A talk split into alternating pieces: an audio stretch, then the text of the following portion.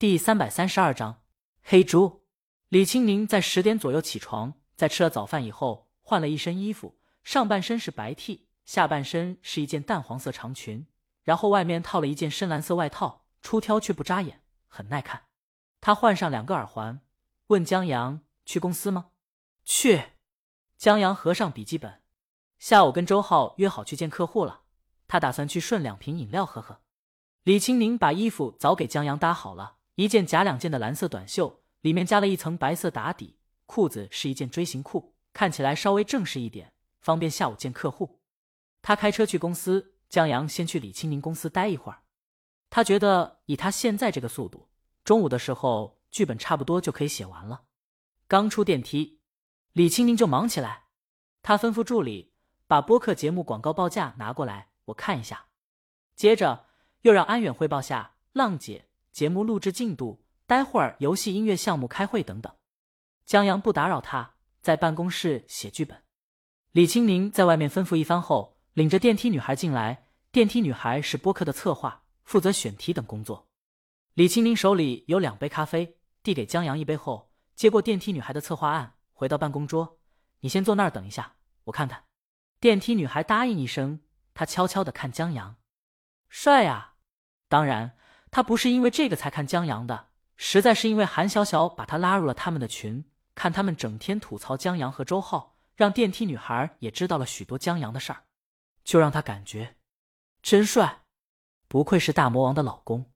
电梯女孩偶然一次经过声乐厅，再见到大魔王一面弹钢琴一面创作的时候，就深深的震撼到了。看着那些他弹起来好不听话的黑白键，在大魔王手指间温柔似水。响起一串串美妙的音符，组成一段不曾听过的优美旋律。电梯女孩就觉得大魔王真帅啊！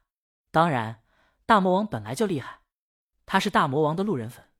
但以前知道大魔王厉害都是媒体粉丝说的，那次他亲眼见到了。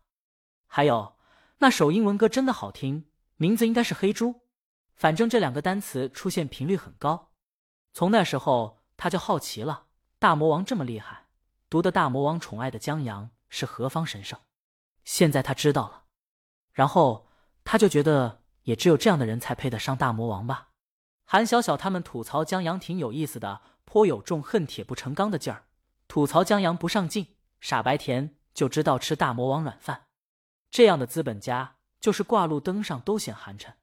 江阳抬起头，电梯女孩忙收回目光，江阳压根没看到。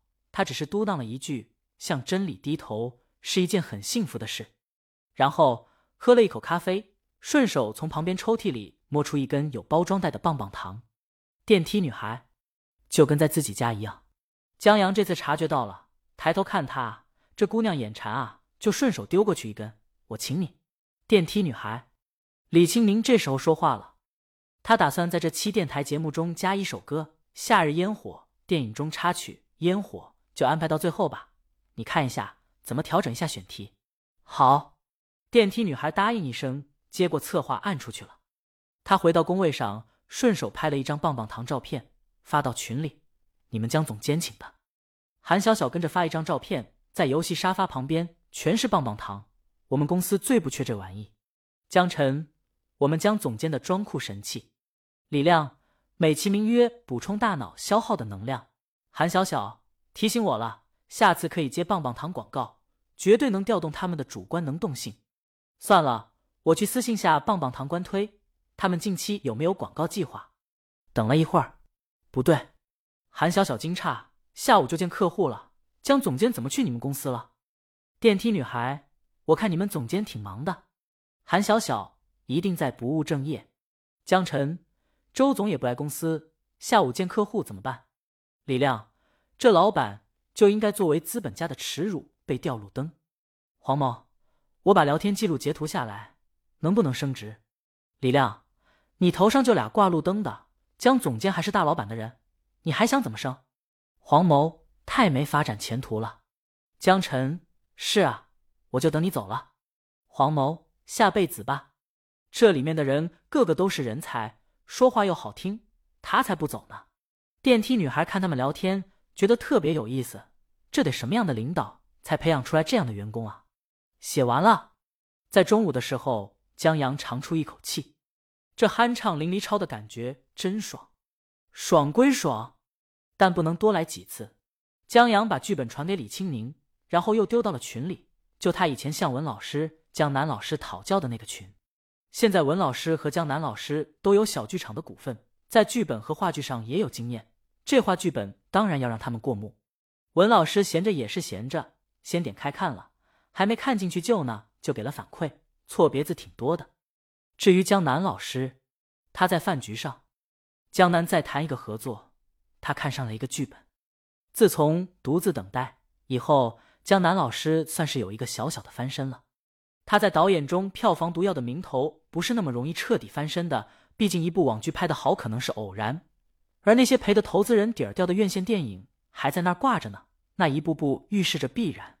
现在只能说是有人勉强找他合作，投资他拍电影了。毕竟作为演员，江南老师的地位还在呢。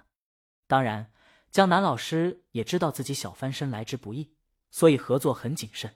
他就瞧剧本，只有觉得特别好的剧本。才会透露合作的意思。现在他就瞧上这么一个剧本，但是剧本在一个文化公司手上，这文化公司又投资有艺人经纪、影视等公司。这个文化公司可以跟江南老师合作，让江南老师当导演，但同时他们希望江南在戏里面演反派。至于男主，是资本近期力捧的一个演员，他叫李鹏。这李鹏在古偶剧。偶像剧等电视剧圈里挺火的，现在打算进军下电影，提升下逼格。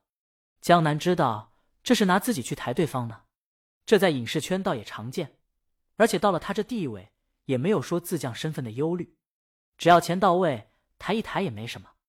但是他是这部戏的导演，他还顶着票房毒药的名头呢。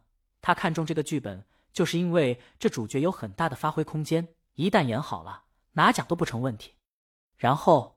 让一个没演过电影的演员来挑大梁，这不扯呢吗？